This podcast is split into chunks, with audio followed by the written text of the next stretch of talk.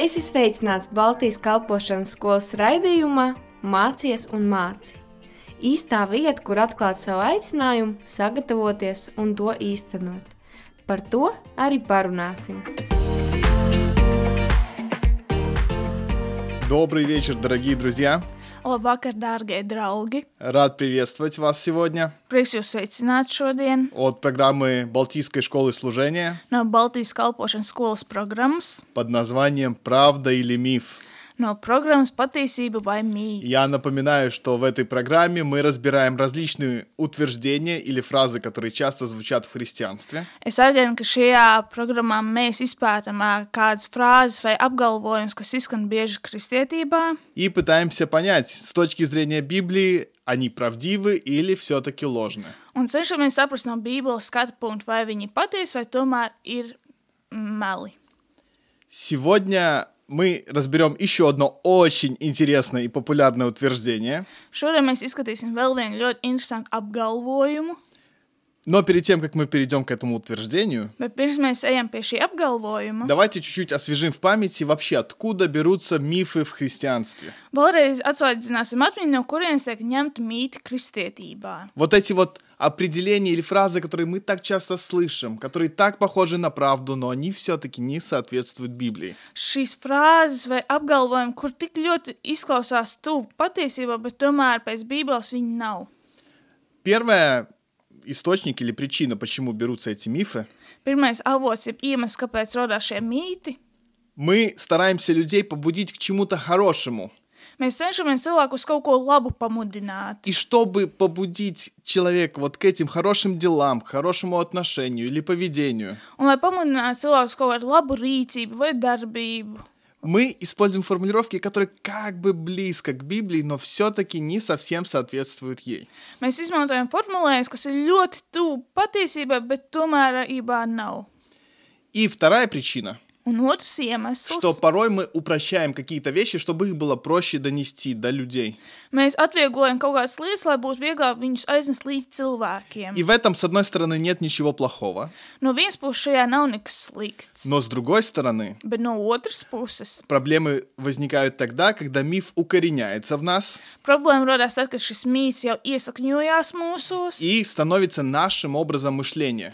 un jau kļūst par mūsu domāšanas veidu. Когда мы уже перестаем думать на основании Божьего Слова, Ka mēs pārstāvam domāt uz dieva pamatu vārdu, но мы думаем уже на основании этого мифа. bet jau uz šī mīta pamata. И вот где проблема. Un lūk, kur ir problēma. Миф — это ненадежное основание, которое может пошатнуться в любой момент. Mīts nav drošs pamats, ā, un uz viņu var arī kurā mirklī s- nojukt, nobrukt. И мы думаем, что мы верим в Божье Слово, Un mēs domājam, mēs ticam Dieva vārdam, а на самом деле это что-то близкое к Божьему Слову, но не совсем то, что соответствует ему. bet tas ir ļoti tuvu Dieva vārdam, bet nav tas, kas pilnībā atbilst tam. Итак, давайте теперь к этому утверждению, которое будем в- разбирать сегодня. Nu, aiziet tagad pie šī apgalvojuma, ar kur mēs tiksim šodien skaidrībā. Я думаю, вы его слышали много раз. Es domāju, jūs esat to dzirdējuši jau daudzas reizes. Может, вы слышали его на каком-то служении. Varbūt esat kādā sapulcē kalpošanā dzirdējuši.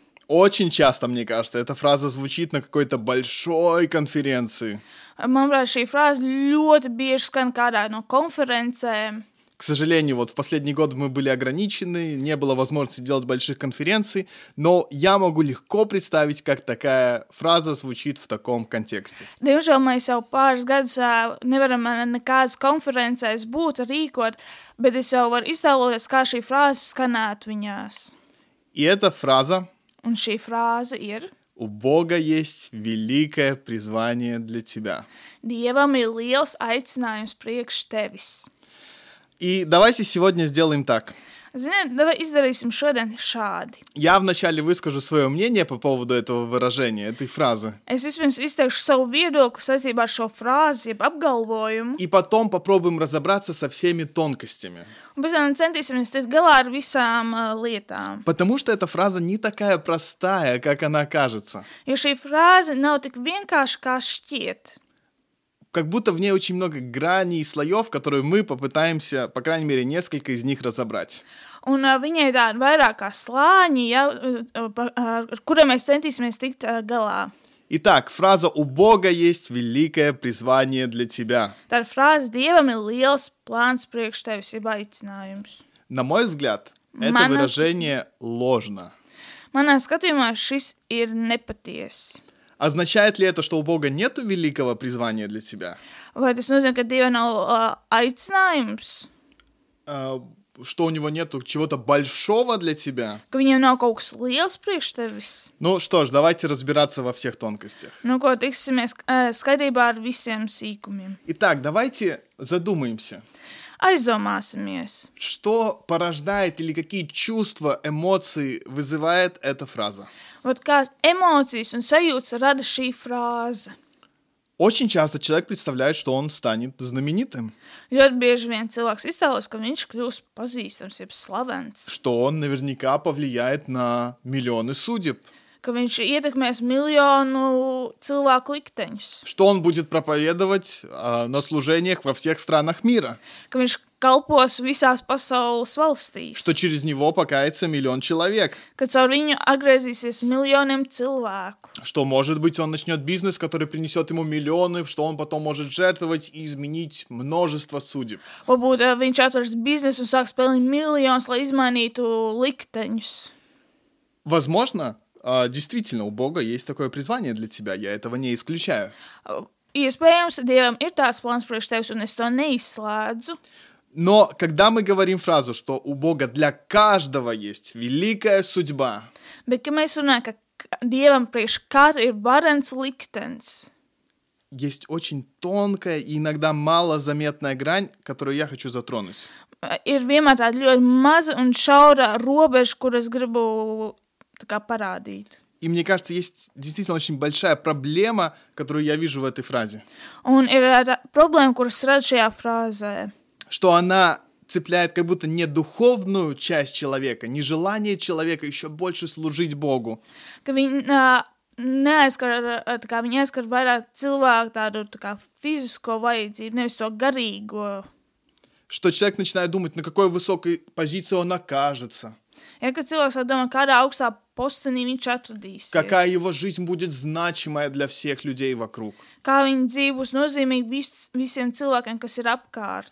И как будто хотим мы этого или не хотим, Un vienalga, vai mēs to gribam vai nē, как будто вот в нынешней культуре, в культуре, где все великие звезды, великие люди, как будто бы они знамениты, у нас вот сложилось такое мышление. ja šajā mūsu kultūrā ja, ir ielicies šī sapratne, ja, kad visi šie cilvēki ir slaveni un uh, populāri, Мы как будто бы думаем, что великое призвание от Бога, оно обязательно связано с какой-то популярностью, известностью или славой. un līdz ar to uh, Bārēns Dieva aicinājums mums asociējās ar kaut kādu slavu, atpazīstamību. И мы еще это разберем. На мой взгляд, с библейской точки зрения, это неправда. Un mēs vēl to apskatīsimies, bet uh, pēc mana bībeliskā skatījuma tā nav patiesība. Итак, а давайте посмотрим, что Библия вообще говорит о призвании и великом призвании. Parunāsim, te par ko Bībele saka par aicinājumu un varenu lielu aicinājumu. Несколько мест Писания про призвание, которые я нашел. И первое из них это 2 Фессалоникийцам 2.14. Tad pāris rakstu vietas, ā, kuras atrada par aicinājumu. Pirmā ir 2. Thessalonikiešiem 2.14. которому и призвал вас благовествованием нашим для достижения славы Господа нашего Иисуса Христа. Aicinādams jūs uz to arī mūsu sludināšanu, lai jūs iemantotu mūsu kunga Jēzus Kristus godību. Второе место Писания, 2 Тимофею 1.9. Otrā raksturvieta, 2. Timotei 1.9. спасшего нас и призвавшего званием святым не по делам нашим, но по своему изволению и благодати, данной нам во Христе Иисусе прежде вековых времен. Jo Dievs ir izglābis mūs un aicinās ar svētu aicinājumu, ne pēc mūsu darbiem, bet pēc sava nodoma un žēlastības, kas mums dota Kristu Jēzu pirms mūžīgiem laikiem. И многие библейские стихи о призвании, Un ļoti daudz ā, Bībeles raksturēs par aicinājumu, особенно в Новом Завете, it īpaši jaunajā derībā. они направлены на одно призвание. Viņi ir uh, tēmēti uz vienu aicinājumu. Это твое вечное спасение. Un tā ir tava mūžīgā glābšana. Они направлены на твое общение с Богом. Viņi ir tēmēti uz tavu sadraudzību ar Dievu. Это самое великое призвание, которое у тебя может быть, Tas ir pats varenākais aicinājums, kas tev var būt. что ты можешь быть в общении с Ним. Ka tu vari būt sadraudzībā ar viņu. Что ты можешь знать Его, и что твоя жизнь после смерти, она будет с Ним. Un ka tu vari zināt un būt drošs, ka tev, tava dzīve pēc tavas nāves būs kopā ar viņu. И когда мы слышим фразу, что у Бога для тебя великое призвание, особенно я ставлю на эт- акцент на этом слове «великое», Un, kad mēs zinām šo uh, frāzi, ka Dievam ir varants aicinājums tavai dzīvei, es lieku akcentu uz varants. мы все очень часто представляем не то, что Библия говорит о призвании. Mēs bieži vien neiztēlojamies tā kā to, ko Bībele mums rāda. Давайте подумаем. Padomāsim. У- допустим, мы говорим, что у Бога для каждого человека есть великое призвание. Pieņemsim, ka Dievs saka, ka, ka Dievam priekš katru no mums ir plāns. Каждый человек, который когда-либо жил, великое призвание Бог давал ему. Ja katram cilvēkam, kurš ir dzīvojis, ja Dievam ir varants aicinājums priekš Я хочу обратить ваше внимание на Ефесянам 6 главу Es gribu vērst uzmanību uz Efeziešiem 6. nodaļu, с 5 стиха. ā, 5. panta. Рабы, повинуйтесь господам своим по плоти со страхом и трепетом в простоте сердца вашего, как Христу. Kalpi, paklausiet saviem laicīgajiem kungiem, kā kristum bijībā un bailēs ar neviltotu sirdi. Не с видимую только услужливостью, как человекоугодники, но как рабы Христовы, исполняя волю Божью от души. Pildot dieva gribu kā Kristus kalpi no visas dvēseles, ne tikai acu priekšā. служа с усердием как Господу, а не как человеком. Tātad cilvēkam izpatīkdami. И восьмой стих говорит, зная, что каждый получит от Господа по мере добра, которое он сделал, раб ли или свободный. Un septītais pants. Bet labprāt kalpodam, ir kā tas būtu jādara tam kungam un ne cilvēkiem. Итак, мы знаем, что в библейское время еще существовало рабство. Tad mēs zinām, ka Bībeles laikā vēl eksistēja verdzība. И мы знаем, что множество людей, они находились рабами в то время. Un mēs zinām, ka daudzi cilvēki atradās ā, tajā laikā kā vergi. И можно ли сказать, что у Бога было для них великое призвание? Un vai var teikt, ka Dievam bija varens aicinājums priekš viņiem? Потому что Божье призвание для них со- заключалось в том, Jo Dieva aicinājums ā, pie viņiem noslēdzās tur, чтобы они просто отслужа- служили своим господам с усердием, lai viņi kalpo saviem kungiem bijībā. чтобы они служили им как Господу, а не как людям. Lai viņi kalpo viņam kā tam kungam, ne cilvēkiem. И Бог говорит об этом, Un uh, Dievs par to runā, как о великом призвании. kā par varenu aicinājumu. Было ли это призвание высоким в глазах людей?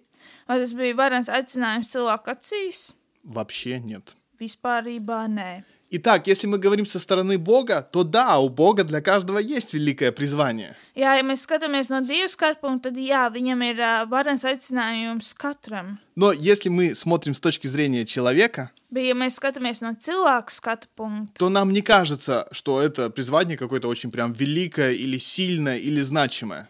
tad mums neliekas, ka šis aicinājums ir varens, ā, nozīmīgs.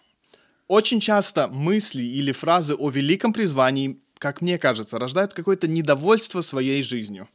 Un šī frāze, domā, varens aicinājums rada dzīvē tādu kā Что vilšanos. вот да, кто-то служит Богу, ездит по всему миру, проповедует Евангелие, а мне приходится ходить на обычную работу, где у меня еще и ужасный начальник. Jā, tur kādam sanāk braukt pa visu pasauli, sludināt cilvēkiem, ja kalpot, jā, bet es dodos uz vienkārši parastu darbu katru dienu. И у меня там ужасный уча- начальник, который прессует меня, который только усложняет мою жизнь. Jau man tur brie, briesmīgs priekšnieks, kurš man visu sarežģīja. И я хочу сказать, что у Бога есть великое призвание для тебя. Un es tev gribu teikt, ka Dievam ir varens aicinājums priekš tevis. Быть хорошим работником у твоего ужасного начальника. Būt par labu darbinieku pie tava briesmīgā priekšnieka. Потому что Библия говорит, что будьте усердными не только к добрым начальникам и господам, Jo Bībele saka, esiet labsirdīgi ne, uh, ne tikai Dievam, bet arī priekšniecībai. а не только тому начальству, которое хорошее, доброе, гладит тебя по голове, Ne tikai tai vadībai, kur ir jauka, laba un glauta pa galvu, но также и тем, которые суровы по отношению к тебе. bet arī pret tiem, kuri varbūt strīdās ar tevi. Может, ты видишь со стороны, как у кого-то великое призвание, что они открыли огромный фонд помощи бедным людям, они там изменяют миллионы жизней. Ja jūs varbūt redzat, kādam tur ir lieli šie palīdzības fondi, ja viņi maina cilvēku dzīves, tur palīdz. А ты просто хорошая мама, которая воспитывает своих детей в почитании Бога. Bet tu varbūt esi vienkārši mamma, kas audzina savus bērnus, lai viņi būtu paklausīgi Dievam. И у тебя не должно быть недовольства в отношении своей жизни. Un tev nevajadzētu būt neapmierinātais saistībā ar savu dzīvi. Потому что, может быть, это и есть Божье великое призвание для тебя сегодня. Jo varbūt tas ir Dieva lielais aicinājums tavai dzīvei šodien. Потому что Библия вообще говорит, чтобы мы были, имели благодарное отношение нашего сердца Jo Bībele mums vispār māca, ka mums ir pateicīgs sirds в тех обстоятельствах, в которых ты находишься. visos apstākļos, kuros tu И atrodies. в этом его воля и великое призвание для тебя. Un tur ir viņa griba un varenais, uh, varenais aicinājums tavai dzīvei. Есть еще один отрывок, он чуть длиннее, но я хочу, чтобы мы уделили ему внимание. Ir vēl viena tā- tāda rakstu vieta daļa, es gribētu, lai mēs pievēršam tam uzmanību. Это Евреям 11 глава. Tā ir ebrejiem 11. nodaļa. Вы наверняка знаете, Jūs noteikti zinat, что это глава о людях, у которых было великое призвание. uh, ka ā, tā ir nodaļa, kurā ir ra- runāts par cilvēkiem, kuriem bija varants aicinājums. Бог столько всего для них имел. Ja Dievam priekš viņiem tik daudz, kas bija dots, И Бог так много чего сделал через них. un Dievs tik daudz darīja caur viņiem. И давайте мы прочитаем отрывок с 32 стиха. Izlasīsim šo izgriezumu no 32. panta. Евреям 11.32. Ebrejiem 11.32. И что еще скажу? Не достанет мне времени, чтобы повествовать о Гедеоне, о Вараке, о Самсоне и Ефае, о Давиде, Самуиле и других пророках. Un ko vēl lai es saku? Man pietrūks laika stāstīt par Gideonu, Baraku, Sa uh, Samsonu, Jeftu, Dāvidu, Samuelu un praviešiem. 33 стих. «Которые верою побеждали царства, творили правду, получали обетование, заграждали уста львов». 33. pants, kas ar ticību valstis ir uzvarējuši, taisnus darbus darījuši, apsolījumus saņēmuši, lauvu rīklas aizbāzuši. 34 стих. «Угошали силу огня, избегали острия меча, укреплялись от немощи, были крепки на войне, прогоняли полки чужих». 34. pants. Uguns spēku nodzēsuši, zobenu asmenus izbēguši, pārvarējuši nespēku, ā, karā stipri kļuvuši, svešu kara pulkus piespieduši bēgt. И смотрите, вот это вот все, великая судьба. Un skatieties, tas viss tāds varants liktenis. Вот это великое призвание от Бога. Vot tas ir varants dieva aicinājums. Вот это то, что нужно. Vot tas ir tas, kas vajadzīgs. И 31, 35 стих начинается на такой же ноте. Un 35. pants sākās uz tieši tādas pašas nots. Но в середине этого стиха произв- происходит очень важное смещение акцентов. tāda akcenta maiņa. Жены получали умерших своих воскресшими, Sievas savus mirušos atguvušas ar augšām celšanos, иные же замучены были, не приняв освобождения, дабы получить лучшее воскресение. Bet citi tika mocīti, nepieņemdami atsvabināšanu, lai iegūtu augšām celšanos. 36 стих. Другие испытали поругание и побои, а также узы и темницу. 36. pants. Citi izcietuši izsmieku un pātagu sitienus, pat arī važas un cietumu. 37. Были побиваемы камнями, перепиливаемы, подвергаемы пытке, умирали от меча, скитались в милотях и козьих кожах, терпя недостатки, скорби, озлобления. 37. Viņi tika akmeņiem nomētāti, pārbaudīti, sa, uh, sazāģēti, mīra no zobena, staigāja apkārt aitu ādās, kazu ādās, trūkumu ciesdami, spaidīti, mocīti. И 38 стих подводит очень важный вывод под всем этим. Un 38. izved pie tāda uh, ļoti secinājuma. Те, которых весь мир не был достоин, скитались по пустыням и горам, по пещерам и ущельям земли. Viņi, kur pasaule nebija cienīga, maldījās pa tūkstošiem un kalniem un alām un zemes aizām. У этих людей была самая ужасная судьба. Šiem cilvēkiem bija pats briesmīgākais liktenis. У них были самые ужасные обстоятельства. Viņiem bija paši briesmīgākie apstākļi. Здесь и не пахнет никаким великим призванием Un šeit nesmaža ne pēc kādas varana aicinājuma с точки зрения человека. no cilvēka skatu punkta. Потому что Бог о них говорит, Jo Dievs viņiem saka, что это самая великая судьба, которая у тебя могла бы быть. ka tas ir pats varenākais liktenis, kas tev varēja būt. Поэтому, когда ты в следующий раз услышишь фразу, что у Бога для тебя есть великое призвание, Tāpēc nākamreiz, kad tu dzirdēsi, sakām, ka Dievam ir varens plāns priekš tevis aicinājums. то, может быть, образно говоря, Tad varbūt tālaini runājot, это призвание заключается в том, чтобы скитаться по пустыням и горам, по пещерам и ущельям земли. tad varbūt tas nozīmē, ka tu maldīsies pa tūkstošiem un kalniem un alām un zemes aizām. И опять же, с точки зрения Бога, это будет великое, величайшее призвание. Un atkal, priekš Dieva tas būs varants aicinājums. Но с точки зрения людей, Bet no cilvēka skatu punkta это будет трагедия. tā būs traģēdija. Я, вот во- к- думая обо всей этой теме, Un, kad es domāju par visu šo tēmu, я думаю с- о своей даже матери.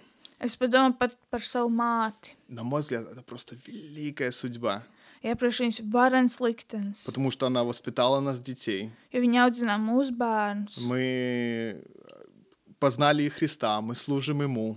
Mēs iepazinām Kristu, mēs kalpojam viņam. Она сделала все, чтобы сохранить семью, несмотря на все обстоятельства и трудности, которые были. Viņa darīja visu, lai saglabātu ģimeni, neskatoties visām grūtībām un apstākļiem. Она принесла веру в нашу семью. Viņa atnesa ticību mūsu ģimenē. На мой взгляд, Бог очень высоко оценит ее жизнь. Manā skatījumā Dievs ļoti augstu novērtē viņas dzīvi. Но с точки зрения людей, Bet no cilvēka skatu punkta это самая заурядная, обычная жизнь, судьба или призвание, которое только можно представить. tas ir visvienkāršākais un prastākais aicinājums un liktenis, kas varētu būt.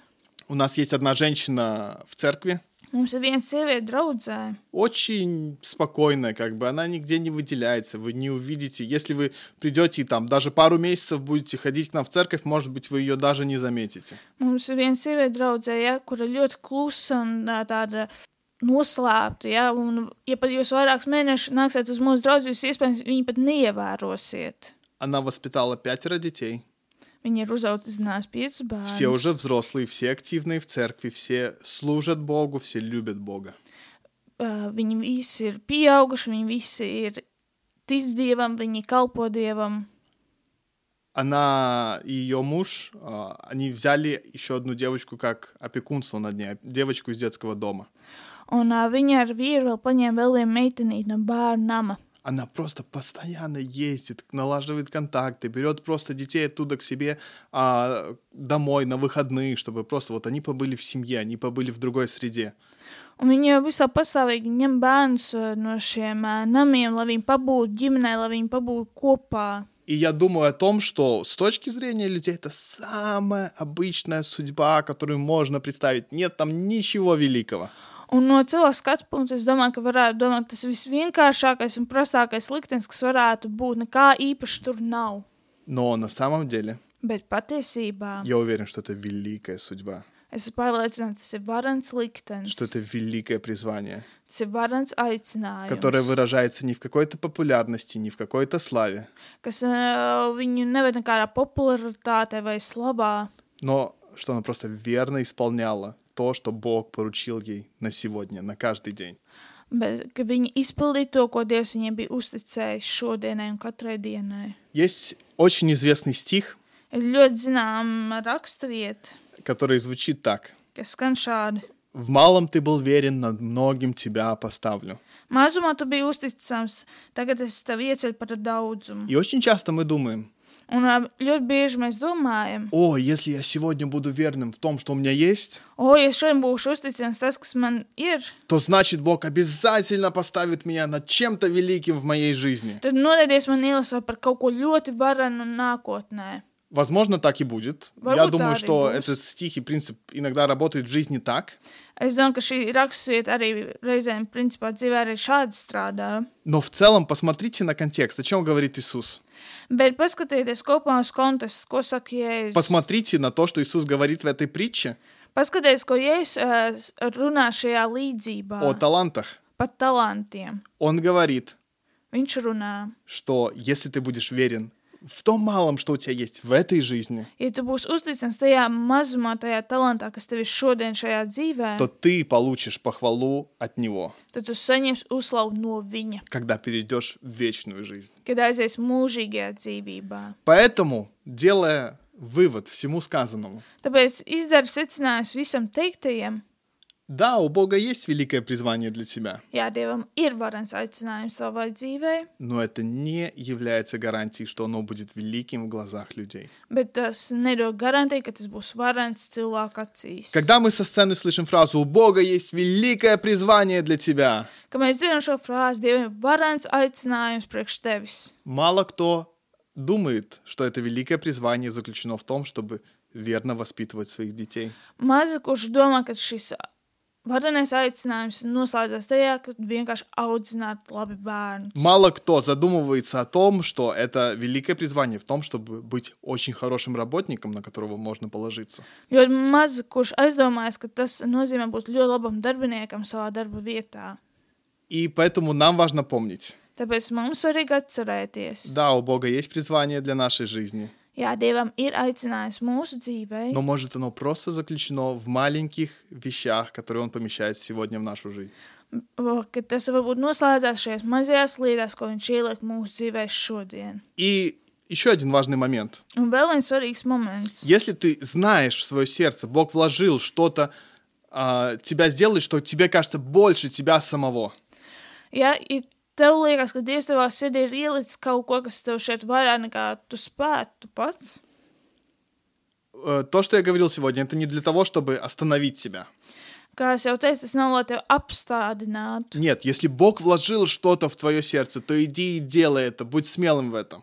Ja Dievs tev kaut ko līdz sirdī, tad ej un dari, un esi drosmīgs. Есть э, люди, есть призвание, кого Бог поместит достаточно высоко, э, даже с точки зрения людей, или популярности, или славы. Jā, ir cilvēki, kuriem Dieva aicinājums, un viņi tiek ielikt diezgan augstu tādā popularitātē, jeb slavā. Может быть, они будут известны на весь мир. Varbūt viņi būs zinām visā И pasaulē. слава Богу. Un slava Dievam. Но не чувствуй какое-то давление на себе, если ты не стал таким же, как они. Bet nejūt nekāds spiediens, ja tu nekļūsi tāds kā viņi. Будь верным и будь смелым в том, что Бог просит и говорит в твое сердце сделать сегодня. Es uzticams un es drosmīgs tajā, ko Dievs tev ir uzticējis šodien. И в этом будет Божье великое призвание для Он- тебя. Un tajā būs Dieva varenais aicinājums tavai dzīvei. И пусть Бог благословит каждого из нас в Un, этом. un lai Dievs mūs katru vienu tajā svētī. Аминь. Āmen. Tu klausījies Baltijas kalpošanas skolas raidījumā Mācies un māci. Dieva gudrībā un viņa vadībā tevai dzīvei ir nozīme.